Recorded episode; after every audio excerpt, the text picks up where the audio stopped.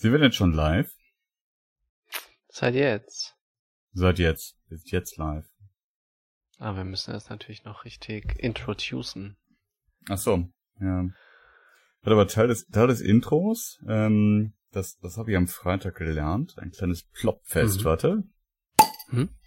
Mm. Warum hast du das Freitag gelernt? Machst du noch einen anderen Ja. Podcast ohne mich? das würde ich mich nie trauen, Christoph. Nein, wir, Podcast ist so fremd. ich habe eine äh, Führung in der Flensburger Brauerei gemacht. Uh. Aber jetzt bin ich eigentlich bereit. TSL, das ist der Podcast für Business Casper, Nerds und alle dazwischen. Nur echt mit Christoph und Florian und der Roboterstimme eures Vertrauens. Viel Spaß mit der neuen Folge.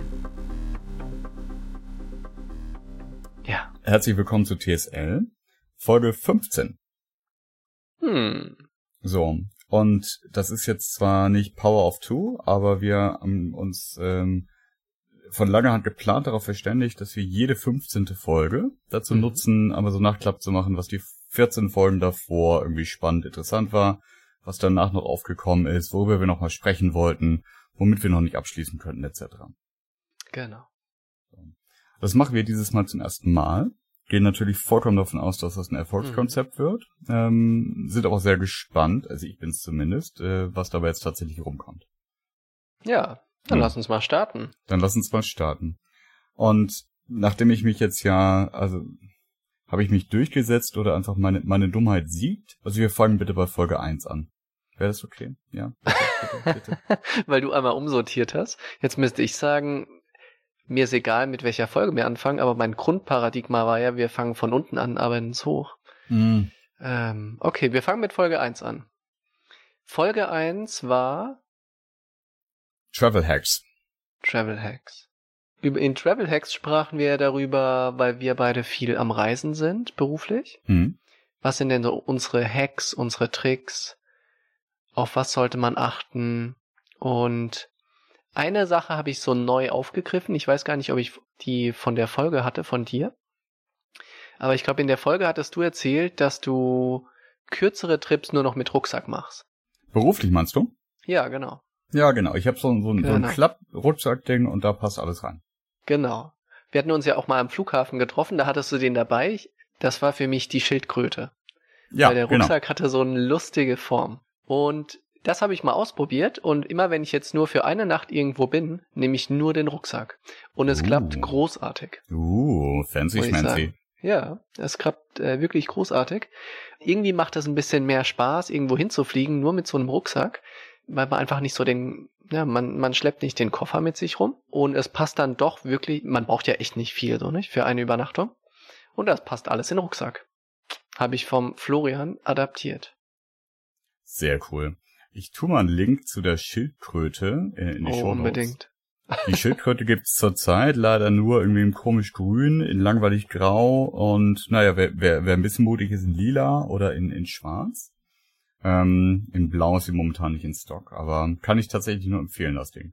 Und Hm. ähm, der Hersteller äh, Tom Bin, also der Nachteil ist, die sitzen in Seattle, die produzieren nur dort, die verschicken auch nur von dort. Das heißt, wenn man mehr Sachen bestellt, dann muss man ein bisschen Zoll bezahlen, ein bisschen Versand. Das ist nicht so trivial billig. Aber ich hatte jetzt gerade, ich hatte mit einem der Reißverschlüsse, weil ich habe das Ding jetzt im, im letzten Jahr echt äh, auch, auch viel benutzt und auch viel geguckt, wie viel da reinpasst, bis es Mhm. bricht.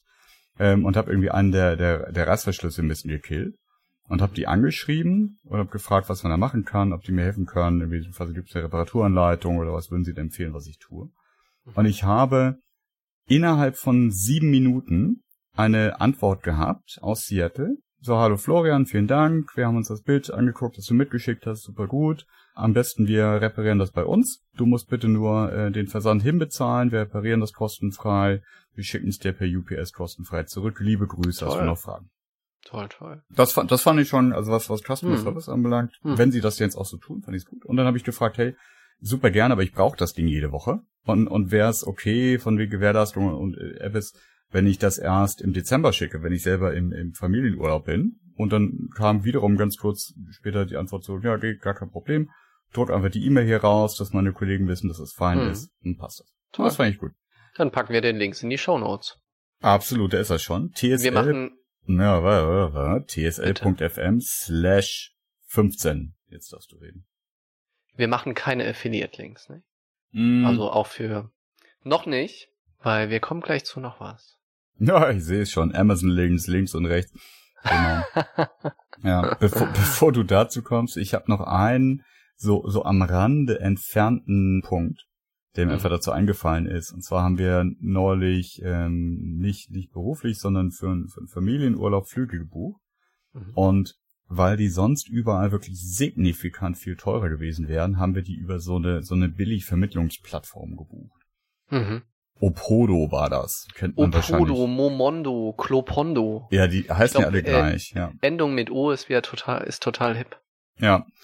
Und ich bereue das jetzt schon. Und ich hoffe, dass Hm. mit dem Fliegen zumindest irgendwie alles halbwegs gut geht. Aber ich bereue das jetzt schon, weil bei denen konnte ich keine Sitzplätze reservieren. Ja, weil die halt Mhm. wahrscheinlich irgendwie nur so wirklich Rest, Restkontingent irgendwoher Ah. aufklauben und Mhm. weiter verticken. Und das ist, ist eigentlich ist das ein, sind es mehrere Flüge mit KLM. Dann, also bei der Buchung habe ich es schlichtweg nicht vermisst, weil ich irgendwie zu sehr darauf erpicht war, alle, alle Passnummern und sonst was richtig anzugeben. Und dann ist die Buchung durch und ich krieg die Bestätigung und in dem Moment denke ich mir, scheiße, ich habe noch keine Sitzplätze. Okay. Mhm. Kann man normalerweise einfach da im Nachhinein irgendwie konfigurieren. Log mich bei KLM ein. Ja, steht ja, nö, gibt's nicht. Dann log ich mich bei irgendwie, weil fliegen Richtung China, logge ich mich dort ein. Ja, nee, ist ein Coacher-Flug, geht nicht. Dann haben wir bei, bei der Fluglinie angerufen und tatsächlich mit dem Tarif, den wir gebucht haben, du kannst erst 30 Stunden vor Abflug, kannst du dir einen Sitzplatz sichern. Und wir Mhm. fliegen mit Kind, ja, und ich habe wirklich jetzt Ach, schon. Sch- Stressperlen auf der Stirn, weil ich mir denke, verdammte Axt, ich, ich muss verhindern, erstens, dass wir irgendwie auseinandergerissen sitzen, zweitens, dass Mhm. wir in der Mitte sitzen, drittens, dass wir in der Reihe vorm Klo sitzen. Mhm. Oh, nie, nie wieder. Nie wieder. Ah. Sage ich zumindest das nächste Hm. Mal, bis ich vor der Entscheidung stehe, 500 Euro mehr zu bezahlen oder diesen Quatsch mitzunehmen. Naja, so. Jetzt komm mal du mit deinem Nicht-Affiliate-Link. Du hattest reingeschrieben, Wasserflasche, großartig Mhm. in unsere Notizen. Erzähl mal. Ich wollte das einfach nur nochmal bestätigen. Also, dass äh, jedes Mal, wenn ich äh, dran gedacht habe, meine, meine zusammenfaltbare Wasserflasche Hm. äh, vorm Flieger aufzufüllen, habe ich mich total drüber gefreut. Weil ich verschlafe zurzeit regelmäßig mit dem ersten Flieger morgens äh, die, Mhm. die, die, die äh, Au- Ausgabe von Getränken. Mhm. So, und jetzt fangen die ja an, jetzt wird's Herbst und Winter, jetzt fangen die an, die Heizung richtig hochzudrehen in den Dingern. Mhm. Ja, und was entsteht? Doscht. Was es tut, Ja. wenn du was dagegen hast gegen den Doscht. Ja, und ich wollte nochmal hinweisen auf die Flasche, die ich habe, die ich einfach liebe und genial finde. Das ist eine Firma aus UK, heißt Mhm. Iron 8. Und das Tolle an der Flasche ist der Verschluss. Und zwar hat die so einen aufschraubbaren Kopf. Und dieser Kopf hat so einen Deckel, der draufklappt. Und dieser Deckel ist schon genial, wenn du ihn anschaust, weil der hat im Deckel nochmal ähm, so ein extra Stück, was, was diesen Trinkbereich, also das Trinkloch nochmal verklemmt. Und dann hast du außen nochmal wie so einen kleinen Riegel, der dafür sorgt, dass das auf gar keinen Fall aufgeht. Und eigentlich bin ich immer super panisch, so Flaschen einfach in meinen Rucksack zu werfen, weil da ist ja Hm. Laptop drin und Unterlagen, wenn irgendwas aufgeht. Bei der habe ich überhaupt keinen Stress, weil ich weiß, dass es irgendwie dreifach gesichert. Wirklich eine tolle Flasche, kann ich empfehlen. Iron Sehr cool. 8. Und äh, die faltet aber nicht zusammen. Nee, die faltet nicht. Hm, okay, das heißt also entweder Schildkröte oder ja, genau. Iron 8 Leak Proof Bottle. Naja gut, Genau. ein Tod genau. muss man sterben. Dann springen wir weiter, oder? Folge 2, Mhm. Künstliche Intelligenz. Oh ja. Ein tolles Thema. Und ich war diese Woche auf einer Konferenz, auf den Medientage München, Mhm. weil ähm, ich dort einen Vortrag gehalten habe, der allerdings nicht über künstliche Intelligenz, sondern ähm, über Radio ging. Und diese Konferenz ist ja nicht so eine klassische Konferenz, wo du dann Vorträge hast, sondern Mhm. du hast verschiedene Stages, ne? Und alles ist so ziemlich auf cool gemacht. Und es gab auch eine AI-Stage. Mhm. Also einen großen, sehr großen Konferenzraum, Präsentationsraum, wo es nur über künstliche Intelligenz ging. Und ich hatte mir, ich hatte mich in ein paar Vorträge reingesetzt und ich muss sagen, ich bin bei jedem irgendwann rausgegangen, weil es unglaublich langweilig war. Also es war, das, das fand ich wirklich ein bisschen schade. Es war fast alles super High Level. Alles war eher so Marketing orientiert und AI Mhm. links und AI rechts. Und das fand ich doch ein bisschen ernüchternd, ähm, weil auf so einer Konferenz ja auch so ein allgemein Verständnis an die Bevölkerung vermittelt wird, an die Besucher, was denn künstliche Intelligenz ist. Und das war aus meiner Sicht genau so der falsche Dreh. Ich habe mich ziemlich viel in den letzten Wochen damit beschäftigt, weil wir jetzt auch so ein kleines Data Science Team haben bei Mhm. uns aus zwei ähm, sehr tollen neuen Kollegen und ich täglich oder fast jeden Tag mit denen wirklich über Hands-on-Probleme spreche. Ne? Cool. Wir hatten ja in der Folge auch viel über neuronale Netze, Deep Learning etc. gesprochen. Und was mir jetzt immer bewusster wird, ist, dass diese toll gehypten und oft genannten Beispiele von maschinellem Lernen eigentlich nur in einem wirklich sehr, sehr kleinen Anwendungsfall sinnvoll einsetzbar sind. Und in dem Großteil der anderen Anwendungsfälle gibt es ganz andere Methoden, die eben nicht so einen funky Namen haben und wo man nicht den Vergleich zum menschlichen Gehirn ziehen kann, die aber deutlich besser funktionieren. Mhm. Und das finde ich ganz spannend und das, ähm, wo ich mich aktuell mit beschäftige, sind unter anderem Boosting Trees. Mhm. Ähm, und die Idee hinter einem Boosting Tree ist zu sagen, du hast nicht ein großes System, was super schlau entscheidet, sondern du hast ganz viel kleine Entscheider, die alle eigentlich relativ dumm sind, aber alle so ein Teilaspekt des, äh, deines Klassifikationsproblems lösen können. Mhm. Was man ja oft macht, also was auch Deep Learning eigentlich die meiste Zeit macht, ist eigentlich ein so eine Art Clustering, nicht? Dass du sagst, okay, das sind die Merkmale für Hunde, das sind die für Katzen. Ähm, und jetzt ziehst du damit einen Vektorraum oder so einen mehrdimensionalen Raum auf und suchst, wo kann ich denn so eine Ebene reinlegen, um, um die Hunde von den Katzen zu separieren. Ne? Mhm. Und was Boosting Trees machen, ist, die sagen nicht, wir suchen jetzt die eine tolle Ebene, die diese zwei ähm, Objekte trennt, sondern wir haben ganz, ganz viele Teilboy- Teilklassifizierer, äh, die können alle so einen speziellen Aspekt klassifizieren. Und dann kommt der Clou, wir organisieren die jetzt in einer Baumstruktur, in so einer Entscheidungsbaumstruktur.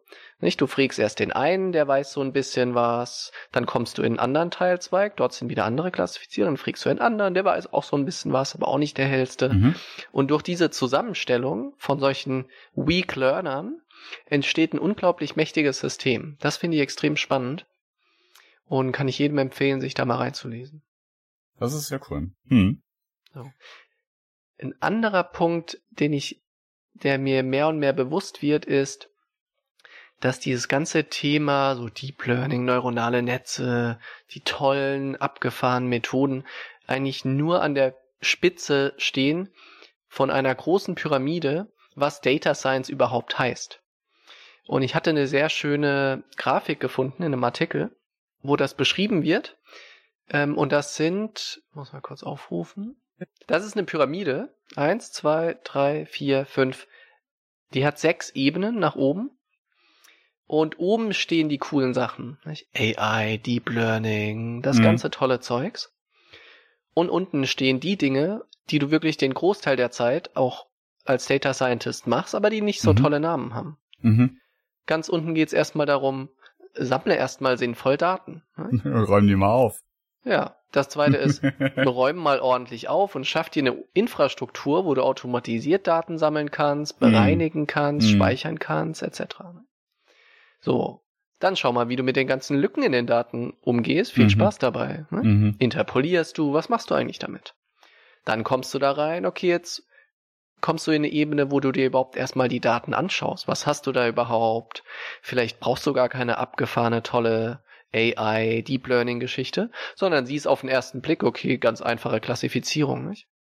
Ich, leg da einfach eine Gerade durch und das war's. Mhm. So, und dann kommst du immer mehr in so eine Ebene, wo du sagen kannst, okay, jetzt sprechen wir wirklich über Algorithmen, die etwas lernen, etc.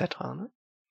Und das finde ich eine ganz spannende Darstellung, weil das, über was gesprochen wird, ist meistens das ganz oben. Mhm. Und dadurch entsteht für die meisten ähm, so der Eindruck, ja, das ganze künstliche Intelligenz-Thema funktioniert so. Du hast so einen ganzen Haufen Daten, dann schmeißt du das irgendwo in so eine Maschine rein und dann Magical Results, nicht? Die Menge jubelt. Ne? Ja. Und das ist genau nicht so. Ja. Und deshalb finde ich diese Darstellung toll, verlinken wir auch in den Show Notes. Exakt. Und ich beschäftige mich gerade, das habe ich irgendwann auch mal erzählt, mit dem Thema Video Analytics. Und Mhm. äh, bin, bin dazu im Gespräch mit, mit verschiedenen Herstellern, die diese Echtzeit Videokamerabilder dann, dann irgendwie veredeln und sagen, ich sehe, was jetzt Mhm. hier passiert zum Beispiel. Mhm. Und das ist super spannend, weil, weil ich mit denen halt tatsächlich darum verhandle, dass die ihre Software, also irgendwie einem Kunden von mir anbieten und dann gemeinsam ein Projekt machen. Mhm. Und wenn du dann da reinfragst und, und, und auch wirklich dann, dann reinschaust, und was, was ist denn das eigentlich? Ein Großteil von dem, was momentan da so kommerziell verkauft wird, sind äh, Sachen, die auf, auf Freeware basieren. Mhm. Also das heißt, die Tools, die deine ähm, Data Scientists nutzen, ähm, sind im Zweifel genau die gleichen, die diese kommerziellen Anbieter benutzen. Mhm. Ne, und und, und ähm, ganz oft ist wirklich das Asset, das die haben, gar nicht so sehr der, der also die, die Mechanik äh, des, des irgendwie Computer lernt irgendwas oder in, der Entscheidungsbaum äh, von unten nach oben, sondern ist zum Beispiel das Datenset, mit dem trainiert wurde. Ne? Also das, das Mhm, passt ganz gut mhm. zu deiner Pyramide. Ja. Wenn du den Teil unten nicht hast, dann ist da oben, ist scheißegal, welches Buzzword du benutzt, Mhm. da kommt nur Grütze raus. So, und wenn du ein Ja. Datenset hast, ähm, keine Ahnung, ich, ich möchte erkennen, wenn jemand rennt. Und das ist alles nur basierend auf, ähm, also ich nehme jetzt ein dummes Beispiel aus, äh, gucken, ob das funktioniert. Das sind alles nur YouTube-Videos von Leuten am Strand. Mhm. So. Und auf einmal möchtest du über jemanden erkennen, der in einem dunklen Korridor läuft. So. Ist die Wahrscheinlichkeit hoch, Mhm. dass der, der Algorithmus da richtig Schwierigkeiten mit hat. Weil Beleuchtung ist anders, die Verhältnisse, bla bla bla bla. bla. Mhm. Und das finde ich so interessant, ne? Weil Mhm. auch die, die Werbung, die damit gemacht wird und diese Spitze der Pyramide, die erst vom Marketing nach vorne gehalten wird, Mhm. die hält ganz, ganz, ganz, ganz wenig nur aus. Und erst wenn du dich reingräbst und wirklich nachfragst und stellst du fest, aha, mhm, ach, mit der Auflösung ist euer ganzer Trainingsdatensatz. Und ihr müsst also auch Input mit dieser Auflösung bekommen, damit euer Algorithmus funktioniert. Mhm. Ah, das ist ja interessant. Ja. Und aha, ihr habt ja irgendwie, keine Ahnung, das geht ja bis in die Infrastruktur. Ne? Mhm. Das ist wirklich, wirklich spannend. Ich find's auch interessant, dass schnell Sachen so also versuchen, sich gegenseitig zu überholen. Ne? Weil man Mhm. braucht einfach immer wie irgendwas Neues. Dann Mhm. gibt's zum Beispiel jetzt mittlerweile im Video Analytics gibt es ähm, so Lösungen, die sagen, wir, wir trainieren jetzt quasi im, im, wir laufen, lassen das Kamerabild durchlaufen und wir müssen jetzt nicht einzelne Sachen erkennen, die wir mit umfangreichen Trainingsdatensätzen antrainieren, sondern wir versuchen jetzt einfach den Normalzustand zu erlernen, automatisch, und matchen dann im Produktivbetrieb neue Kamerabilder gegen das, was erlernt wurde. So, und, und, und Mhm. kriegen dadurch halt alle Anomalien raus, die passieren und müssen gar nicht vorher erst trainiert haben, dass wir erkennen, wenn jemand läuft oder Skateboard fährt, indoors oder irgendwas, was er nicht darf. Mhm. Das ist ganz spannend. Ich hatte erst vor ein paar Tage einen spannenden Artikel gelesen, wie wichtig in dem aktuellen Aufkommen von maschinellem Lernen die Datengrundlage ist. Mhm. Und ich suche den Artikel nochmal raus. Extrem spannend, weil er, es ist ja erstmal die Frage, wie vergleichbar bist du überhaupt bezüglich verschiedenen Mechanismen? Mhm. Wie gut funktionieren die eigentlich? Ne? Mhm. Und das ist ja erstmal eine sehr schwere Frage, ne? weil du musst sie ja auf dasselbe Problem loslassen. Ja. Und eins der bekanntesten Datensets in diesem ganzen maschinellen Lernen ist das MNIST ähm, Mhm. Datenset, Mhm. Was aus Einzelbildern handgeschriebener Zahlen besteht. Das ist ein Datenset, das sind einfach ganz viele kleine Bilder, ich glaube irgendwie so nicht 30 mal 30 Pixel und da siehst du einfach in schwarz-weiß so eine Eins drauf, nicht? Und dann hast du diese Eins Mhm. halt mehrere tausend Mal als Bild. Immer von unterschiedlichen Leuten geschrieben. Und das sind in Summe 60.000 Bilder, die du fürs Training nimmst. Und dann hast du nochmal 10.000 Bilder, die kannst du dafür benutzen, um zu schauen, wie gut funktioniert das jetzt. Und diese Standardisierung dieses Datensets hat dazu geführt, dass du wirklich sagen kannst, hey, mein Algorithmus hat eine Erkennungsgenauigkeit von 85% und du kannst sagen, hey, meine hat eine von 92,7%. Das hat dazu geführt, dass in der ganzen äh, Wissenschaft rum um das Thema maschinelles Lernen auf einmal eine Vergleichbarkeit entstand und du wirklich auf auch sehen kannst, wie sich Lernraten durch bessere Algorithmen verbessern. Mhm. Und so wie dieses MNIST ähm, Number Dataset gibt es auch andere Datasets, zum Beispiel bezogen auf Bilder. Ne? Es gibt mhm. das ImageNet Dataset, da sind in Summe 1,5 Millionen Bilder drauf. Von allem möglichen Zeugs, nicht? Von Autos, Flugzeugen etc. Immer irgendwie von Gegenständen oder ähnliches. Ne? Und so gibt's ein ganzes, gibt's noch weitere Sets, da sind dann irgendwie Tiere drauf oder Menschen sind drauf, die unterschiedlich happy oder unglück, happy oder nicht happy schauen. Und das ist ganz spannend und eine sehr wichtige Voraussetzung, dass dieses Thema aktuell überhaupt ähm, äh, sich so positiv entwickelt, dass du wirklich so standardisierte, sehr, sehr große Lerndatensets hast. Ja, absolut. Also das ist wirklich wie so ein, wie so ein Computer-Benchmark. Ne? Dann sagt mhm. dein, dein System, wie performt das gegenüber allen anderen. Und Hersteller werben ja auch dann damit, ne? Sie sagen, ich habe in folgendem, mhm. folgendes Set, äh, folgende Rate erkannt, auch mit, mit äh, Gesichtserkennung habe ich das schon ein paar Mal gesehen. Ja. ja. Mhm. So, jetzt müssen wir aber, glaube ich, mal weiter zur nächsten Folge, weil wenn wir in dem Tempo weitermachen, dann müssen wir, glaube ich, Folge 15 bis 20 als Nachklappfolgen zur Folge 1 bis 14 machen. Oder wir machen 15 Recap-Folgen. Mm. Und wir machen ja alle 15 Folgen einen Recap. Dann sind wir, dann kommen wir so auf die Metaebene. Total geil. Ich glaube, das werden die Hörer lieben. also weiter. Genau. Folge 3. Das waren die unverzichtbaren Tools, genau. Für Berater. Ja, fang du mal an. Also, eine totale Jubelnachricht, ähm, zumindest bei mir und im, im Kollegenkreis. Es gibt jetzt, äh, zumindest in der Beta, eine Version von ThinkCell für den Mac.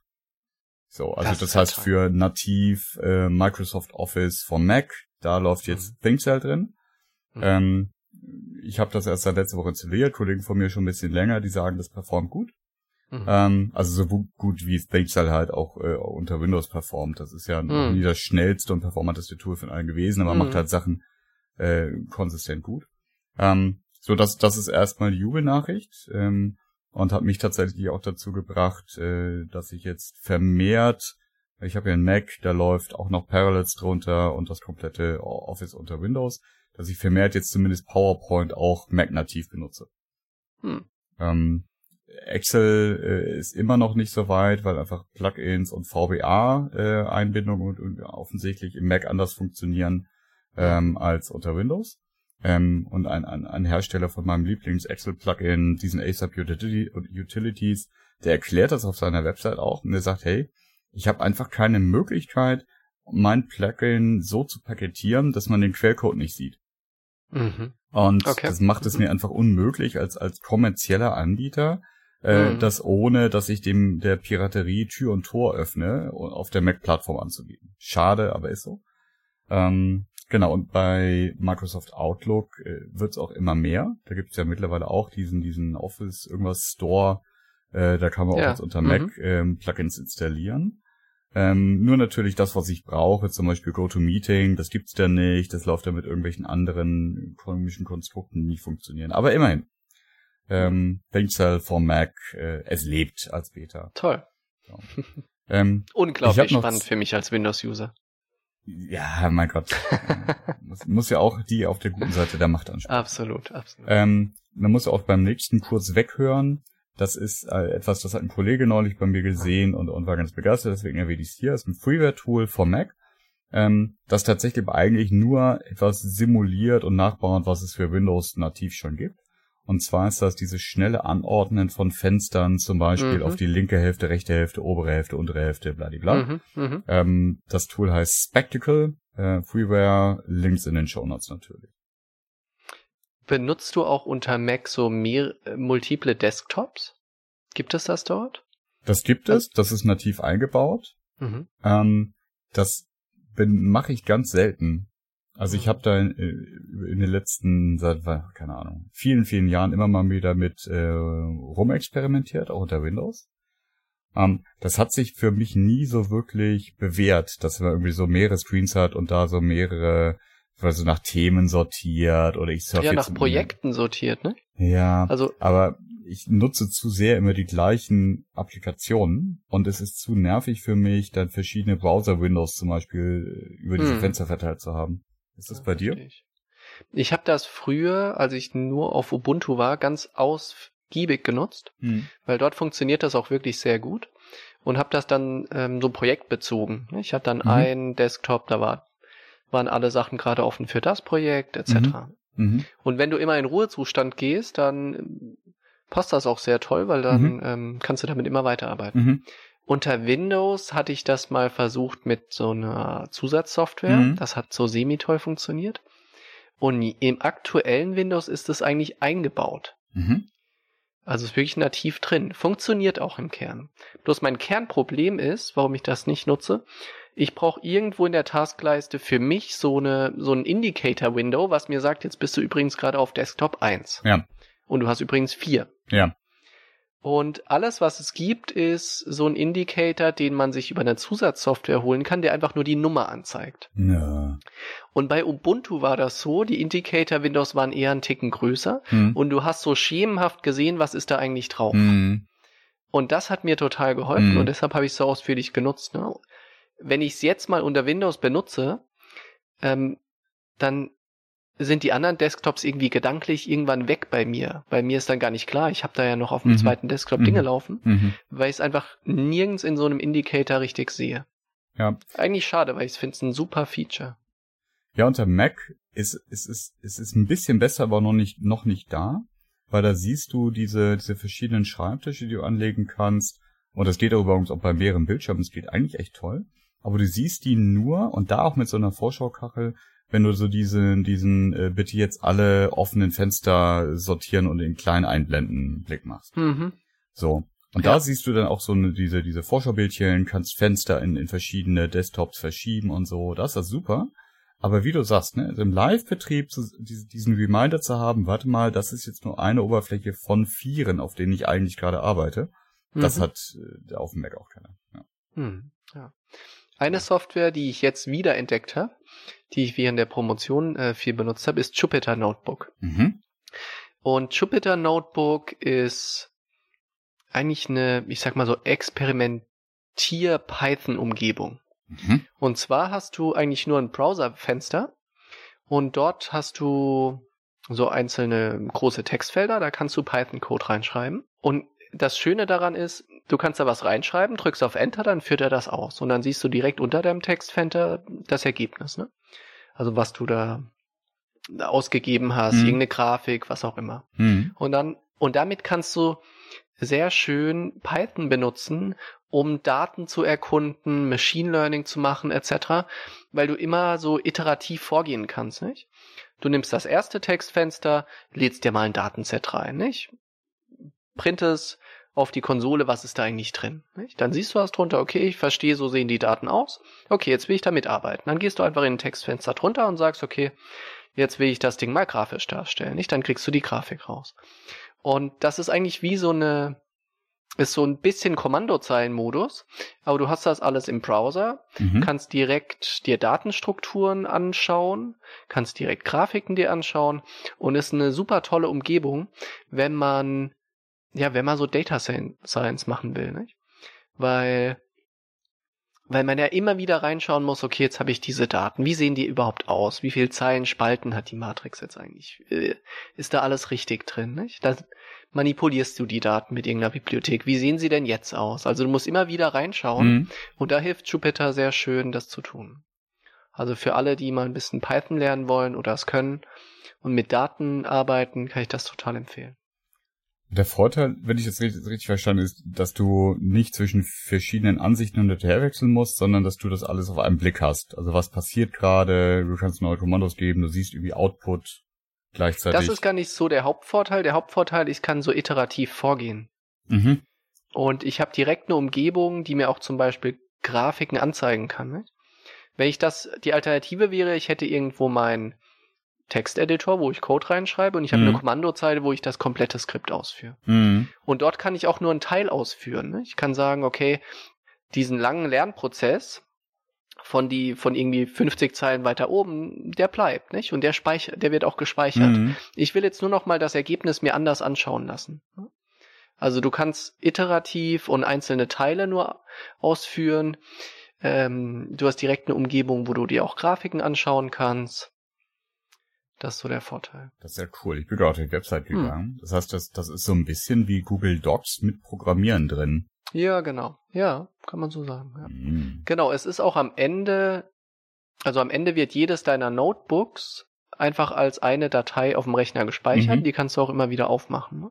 Dann hat sie genau diese Struktur mit den vielen Codefenstern etc. Und es speichert eben so Zwischenzustände. Deshalb kannst du immer mal wieder an einer anderen Stelle weitermachen, in eine andere Richtung gehen etc. Ja. Sehr ist cool. gar nichts Neues, aber habe ich jetzt wieder entdeckt. Ja, also für die für die echten Nerds unter den Zuhörern ist das jetzt bestimmt ein toller Tipp. ja. ja. Ich habe noch ein, ein letztes mhm. und das ist, ich finde es selbst irgendwie kontrovers, aber wenn es darum geht, äh, irgendwie so so so Medien zu, zu abonnieren, also Netflix, äh, mhm. Amazon Prime, Spotify etc. Ich habe tatsächlich vor zwei Wochen YouTube Premium abonniert. Nein. Doch. Und tatsächlich würde ich also Stand heute würde ich eher, wenn, wenn ich aufs Geld gucken müsste, würde ich Netflix abschalten und mhm. würde YouTube Premium behalten. Und das hat bei mir zwei ganz spezifische Gründe. Spezifischer Grund Nummer eins ist, dass ich auf YouTube mittlerweile echt viele richtig nischige äh, Kanäle habe, denen ich folge. Also von Aha. jemand, der äh, irgendwie Retro äh, Audio äh, Hardware reviewt, ja, so alte mhm. Kassettendecks auseinander nimmt, äh, über, über Leute, die einfach irgendwie tolle Sachen machen oder äh, sich äh, von Grund auf wirklich vom, vom Baum weg mit einem alten Bauplan ein Holzboot bauen. Also, also einfach so, also alles so, so nerdige mhm. Tech, wir bauen was, wir schrauben was auseinander, wir gucken rein, wie es funktioniert, Sachen. Also eigentlich, wenn man, wenn man so den Technikteil bei der Sendung mit der Maus immer mehr mhm. mochte als den ganzen restlichen Inhalt, mhm. und sich denkt, boah, ich will einfach, ich will einfach die ganze Welt irgendwie verstehen lernen. Es ist so geil.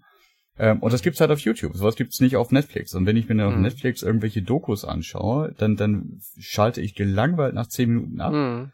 weil da so viel Fluff drin ist und so viel Quatsch mhm. und so viel bladibladibla. Das brauche ich nicht. Ich brauche Leute, die auf den Punkt kommen und dann eine halbe Stunde lang oder eine Viertelstunde lang die Kamera drauf hat. So. Hm? Ich dachte, YouTube Premium wäre einfach die werbefreie Version. Ja, ist es ja auch. Aber wenn du zu viel von diesem so. Zeugs auf YouTube guckst, mhm. du kriegst so viel Werbung. Ja, ja, es, also es ist wirklich extrem geworden, ja. Ja, und das, das reguliert der Algorithmus ja auch nach Nutzungsmuster. Äh, mhm. Ja, und ich bin halt dann irgendwie offensichtlich in die, die Power-User-Schiene gekommen. Mhm. Und bei jedem längeren Video musste ich dann zwischendurch mir Werbung angucken und konnte dann die Pre-Roll nicht mehr wegklicken und bla. Mm, stimmt, es gibt jetzt auch Pre-Rolls, die man nicht mehr nach drei Sekunden mm, überspringen kann. Ne? Mm, mhm. Genau, je mhm. mehr du guckst, desto verkommen die natürlich. Macht ja auch Sinn, müssen wir irgendwie das Geld mhm. bekommen für den mhm. Serverbetrieb und für, keine Ahnung, was war das, 20% des Internet-Traffic. Und das, der zweite spezifische Grund, DJ Live-Sets. Mhm ich höre ganz gerne irgendwie, ja, ja, die DJ-Mucke und auf Spotify und sonst wo, du kriegst keine Live-Sets. So. Mhm. Und gerade elektronische Musik lebt ja davon, dass jemand wirklich so über halt ein bisschen längere Zeit so einen Spannungsbogen auch bauen und halten kann. Mhm. So.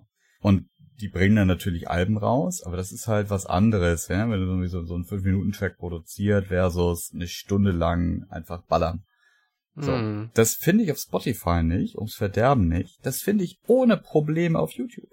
Und diese ganzen neumodischen EDM-Festivals, ja, diese mich als, als Techno der 90er Jahre Junkie wunderbarst bedienen eigentlich. Die stellen Stunde und nach Stunde nach Stunde die Live-Sets ihrer DJs hoch. Und, und sogar in guter Qualität.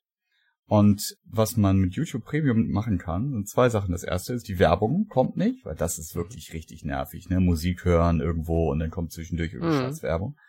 Und das zweite ist, und das machen die, finde ich, ganz schlau, du kannst nur mit der Premium-App die App ausmachen und mhm. trotzdem läuft, mhm. das, läuft der Ton weiter. Ja. Mhm. So, und dazu noch kannst du dann sagen, ich brauche, ich möchte das Video nicht sehen, diese YouTube Music äh, App, die glaube ich alle Leute bis zum Vergasen irgendwie als Werbung bekommen, die ist richtig schlecht, aber du kannst das Video ausschalten. dafür, dafür merkt sie sich, dafür merkt sie sich nicht, wo man war das letzte Mal und die Kleinigkeiten. Ne? Aber Mhm. so. Und man kann Sachen runterladen. Und das, diese zwei Use Cases, das ist für mich gerade echt, also die Apps sind scheiße, gerade die Music-Apps wirklich, wirklich schlecht, aber total egal. Ja, ich, ich sitze selig im Auto und höre mir irgendwelche geilen Live-Sets an. Läuft. Ah.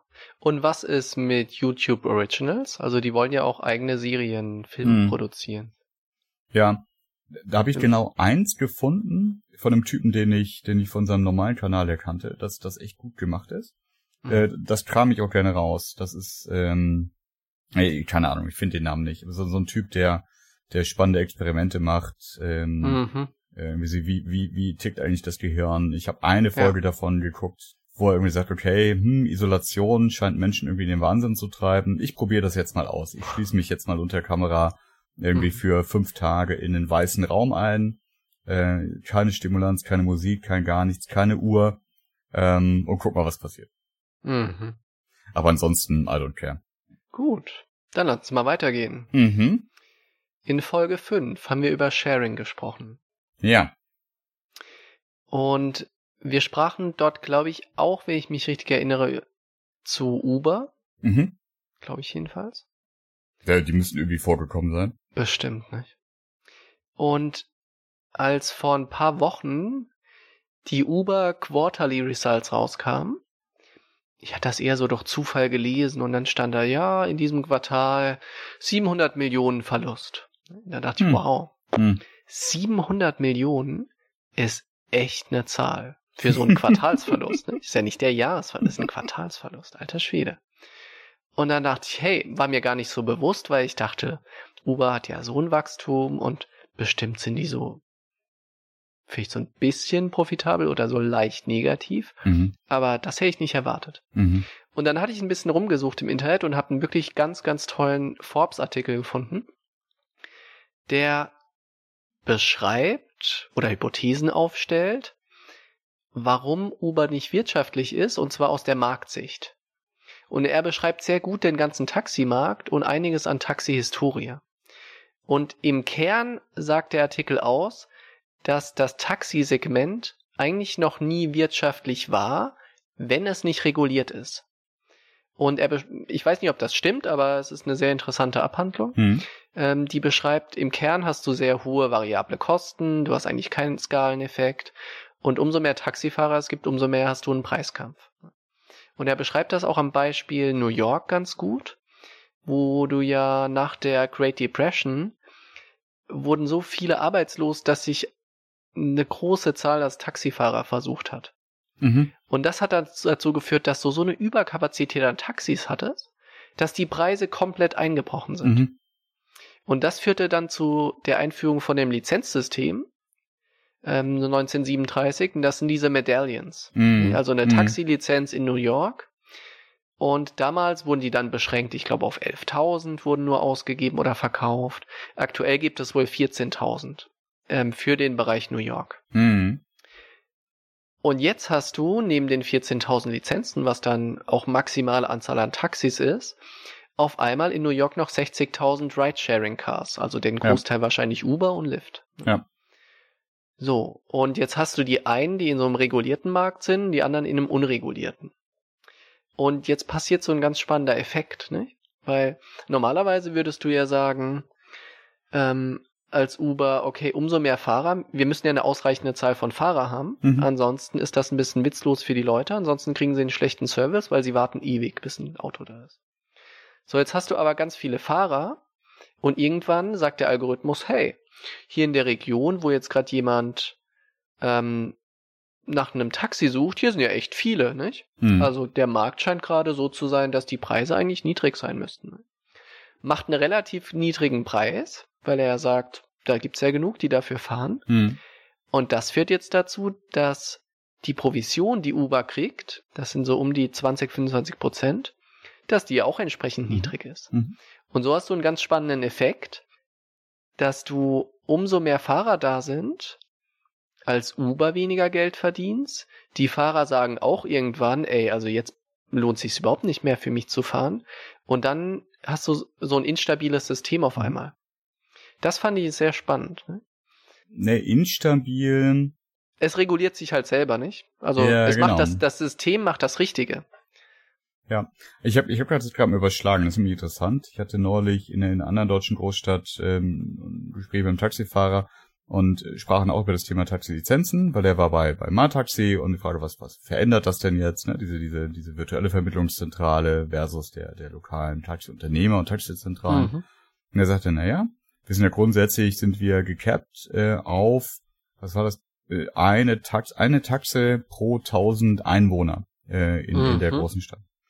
Ähm, und ich habe jetzt mal das für New York durchgerechnet. Also New York irgendwie mit mit äh, über 18 Millionen Einwohnern, 14.000 Lizenzen, das dann wie so 1.300 äh, Autos, äh, 1.300 Einwohner pro Taxi. Also so Mhm. zumindest ganz Ja. grob im, im gleichen Ballpark. Ja, ganz spannend, ne? Weil auf der einen Seite ist das dann so, ja, das ist Stabilität, äh, du kannst ein, ein Preisgefüge halten, Angebot ähm, orientiert sich ähm, oder wird in einer bestimmten Art und Weise an die erwartete Nachfrage gekoppelt. So ist es ja richtig, Mhm. ne? Und so ein Mhm. durchschnittliches Ja. Nutzungsprofil je 1000 Einwohner erwartet. Genau.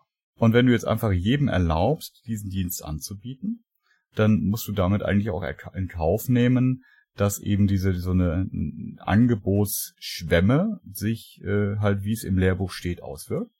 Und das wird zu so ein paar Wellen wahrscheinlich führen. Dann gibt es Ja, auf einmal ja. viel zu viele, das wird unprofitabel, es gibt eine Kon Konsolidierungswelle, werden Leute rausgeschwemmt, nur die, die sich das leisten können, bleiben überhaupt im Markt, bladi Hm. bladi bladi bla. Mal gucken, was passiert. Ja. Und wir haben jetzt dadurch, dass Mhm. über in, in vielen Ländern beziehungsweise in Städten, ähm, je nachdem wie es reguliert ist, auch auch nicht zugelassen wurde oder wieder Mhm. rausgeschmissen wurde, siehe äh, siehe Deutschland. Wenn man ganz viele Variablen in Betracht zieht, auch die Möglichkeit, das zu vergleichen in den nächsten Jahren, ne? zu gucken, wie entwickeln sich diese Märkte und was passiert eigentlich mit dem Taxigewerbe. Ja, absolut, ja. Und mit den Zahlen, die du eben genannt hast, ne, eins auf 1000, das kannte ich nicht, finde ich Mhm. spannend. Und wenn das ähm, für New York mit den 14.000 offiziellen Lizenzen so passt, und jetzt kommen 60.000 Ridesharing-Cars dazu, Ja. die fahren vielleicht nicht alle immer, ne, auch regelmäßig, aber vielleicht so die Hälfte. Aber dann bist du auf einmal in der Größenordnung von 1 zu 200 Mhm. Einwohnern oder Mhm. 1 zu 300, Mhm. also in, in einer ganz anderen Liga. Und das Verrückte finde ich, wenn das wirklich so sein sollte, dass der Taximarkt inhärent nicht wirtschaftlich ist, wenn er nicht reguliert ist, dann ist das so mit dem Blick auf Uber ganz spannend, nicht? Weil die Grundlogik von Uber ist ja zu sagen, hey, da ist so ein regulierter Markt, wir stellen jetzt ein Ökosystem daneben, was unreguliert ist, los geht's. Das finde ich spannend, wie sich das entwickeln wird. Mhm. Sehr schön. Also was ist schön, aber sehr interessant auf jeden Fall. Wo, wollte ja irgendwie Ja. nur auch holprig zum nächsten äh, Thema überleiten. Hm. Ja, wir können ganz kurz noch die Blockchain-Folge streifen. Da haben wir beide jeweils eine kleine Notiz hinterlegt. Ja, genau. Ähm, ich konnte bei der Konferenz, wo ich war, dort war auch IBM mit einem Blockchain-Stand. Mhm. Und IBM war mir gar nicht so ganz präsent in diesem Blockchain-Thema. Aber die waren mit Maersk, mit Mhm. diesem großen Schiffsspeditionsunternehmen, die Gründer von, von diesem Hyperledger-Projekt. Mhm. Hyperledger selber ähm, kommt jetzt nicht direkt von denen, sondern ist, glaube ich, von der Linux Foundation eigentlich ein Projekt. Aber die haben das sehr groß aufgezogen und viele Industriepartner gewonnen. Und das ist wirklich, das war mir gar nicht so bewusst, eins der größten, vielleicht sogar das größte Industriekonsortium rund um Blockchain. Und es geht darum, den kompletten ja, Logistikprozess zu unterstützen.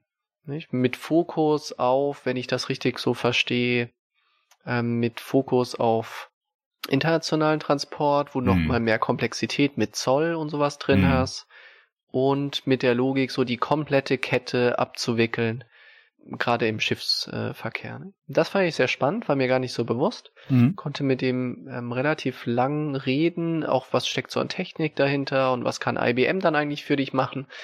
Und er sagte mir so ein bisschen von den Größenordnungen. Also ich fragte dann, wie wäre das denn, wenn, du, wenn jetzt eine Firma kommt und so eine, gern so eine Private Blockchain da hätte? Ja, dann stellen wir so das kleinste Set sind ähm, zwei Nodes und das kostet dich irgendwie 500 Euro im Monat. Da Mhm. meinte ich, okay, ist ja toll, zwei Nodes, aber so der richtige Witz bei Blockchain hat es nicht, ne? Wenn du zwei Nodes hast, dann, dann kannst du auch gleich einen nehmen, dann hast du halt einfach eine zentrale Datenbank, nicht? Er hatte dann ein bisschen gegrinst, war ihm, glaube ich, auch bewusst. Also der Witz ist natürlich, wenn du mit deutlich mehr Nodes bist, weil ansonsten ähm, klappt das nicht so richtig mit einer wirklich verteilten Datenbank und keiner hat die Kontrolle etc. Hyperledger verlinken wir auch in der Blockchain, mhm. schien sehr spannend, ähm, ist sicher mal wert anzuschauen. Also ich würde ja fast wetten darauf, dass ich zumindest das mal erwähnt habe in der Folge. Wenn nicht, mhm. dann ist es aber gut, dass du es angebracht hast, weil es auch wenn, soweit ich weiß, dieses Projekt mit Maersk auch nur ein Pilotprojekt ist und kein mhm. ja. wirklich Produktivbetrieb von irgendetwas. Das ist, glaube ich, eine der größten Sauen, die marketingtechnisch zum Thema Blockchain mhm. irgendwie durchs, durchs Land getrieben werden. Und ein Beispiel bestärkt das ja ich frage mich gerade bis in 500 Euro, ne, wie hoch die Marge da ist. Also in, in hunderten Prozent. Mm. also das ist, das ist, ja. glaube ich, äh, eher so, dafür verlangen sie Geld, damit die Kunden sich ein bisschen gezwungen sehen, damit irgendwas zu machen. Ne? Möglich, ja. Weil mm. das Hosting kostet dich wahrscheinlich irgendwie bei beiden Nutzen Zehner im Monat. Mm. Die Software kostet dich nichts. Ähm, und, und ein bisschen telefonieren, einrichten helfen kostet wahrscheinlich Geld. Ich vermute, dass da immer noch relativ viel so Consulting, Support etc. wahrscheinlich ja, klar, drin steckt, nicht? Weil ansonsten mietst du dir das Ding, ja. weißt nicht so richtig, was du damit tust. Ja. Und so nach drei, vier Monaten sagst du, puh, ist eigentlich relativ teuer, komm, wir lassen das. Ne? Ja. Nein, eigentlich ist das, eigentlich ist das nur wahrscheinlich das Ticket, äh, dass es den, den angeschlossenen Beratern und, und Dienstleistern erlaubt, bei dir hm. anzurufen und zu sagen, hey, lass uns mal gemeinsam gucken, was wir damit machen können. Hm. Weil das ist das, wovon, äh, also nicht nur IBM natürlich, aber die ganze, die ganze äh, Tech-Beratungsbranche in, in dem Kontext lebt. Mhm. Mhm. Mhm. Und ich habe auch nur so einen kleinen Hinweis, weil das war nachdem wir die Folge aufgenommen haben, habe ich ähm, einen kleinen Vortrag an der Uni Kassel gehalten. Weil die ähm, machen zusammen ähm, mit mit anderen Partnern äh, das sogenannte Blockchain Center, also so eine universitäre Initiative, beforschen da tatsächlich ein paar Themen. Und das eine Thema, äh, zu dem ich da eingeladen war, das heißt irgendwie C2B. Also wenn, wenn man irgendwie so ein bisschen ein bisschen Business-Lingo drauf hat, dann weißt du, es gibt B2B und B2C. ja, aber C2B, hä, komisch. So, und das ist halt so deren, deren These, die sie beforschen wollen. Ähm, verändert der Einsatz von Distributed Ledger Technik, Blockchain etc. verändert das in, in, in, in consumerbezogenen Geschäftsmodellen die Macht der Konsumenten so, dass man es eigentlich umdrehen müsste und sagen, das ist jetzt wirklich Consumer Business. Ähm, das mhm. Beispiel, das ich mir da rausgegriffen habe, um das zu diskutieren, waren Loyalty-Systeme. Also Miles and More, Payback äh, etc. Ähm, und, und das war wirklich sehr spannend, also auch da in, in der Vorbereitung nochmal reinzugucken, wirklich ins Geschäftsmodell mit reinzugehen, gucken, wie, wie funktioniert das heute tatsächlich, was sind so die Dreh- und Angelpunkte dieser, dieser Pseudo-Währungen von Punkten, die da aufgelegt werden, mhm. Genau. Und äh, falls sich jemand interessiert, äh, soll er schreiben, dann erzähle ich dir mehr dazu. An, ansonsten wollte wollt ich es einfach mal gesagt haben. Also erst, weil ja. ich mich echt darüber gefreut habe, das, äh, das, das zu machen. Und zum Zweiten, äh, weil ich so ein, ein, ein kleines Knowledge Nugget raushauen wollte, ja. das gar ja. nichts mit Blockchain zu tun hat. Und zwar die Hebel, die so ein, zum Beispiel so ein, so ein Airline-Punkteprogramm hat, warum das so spannend ist für die, das zu machen.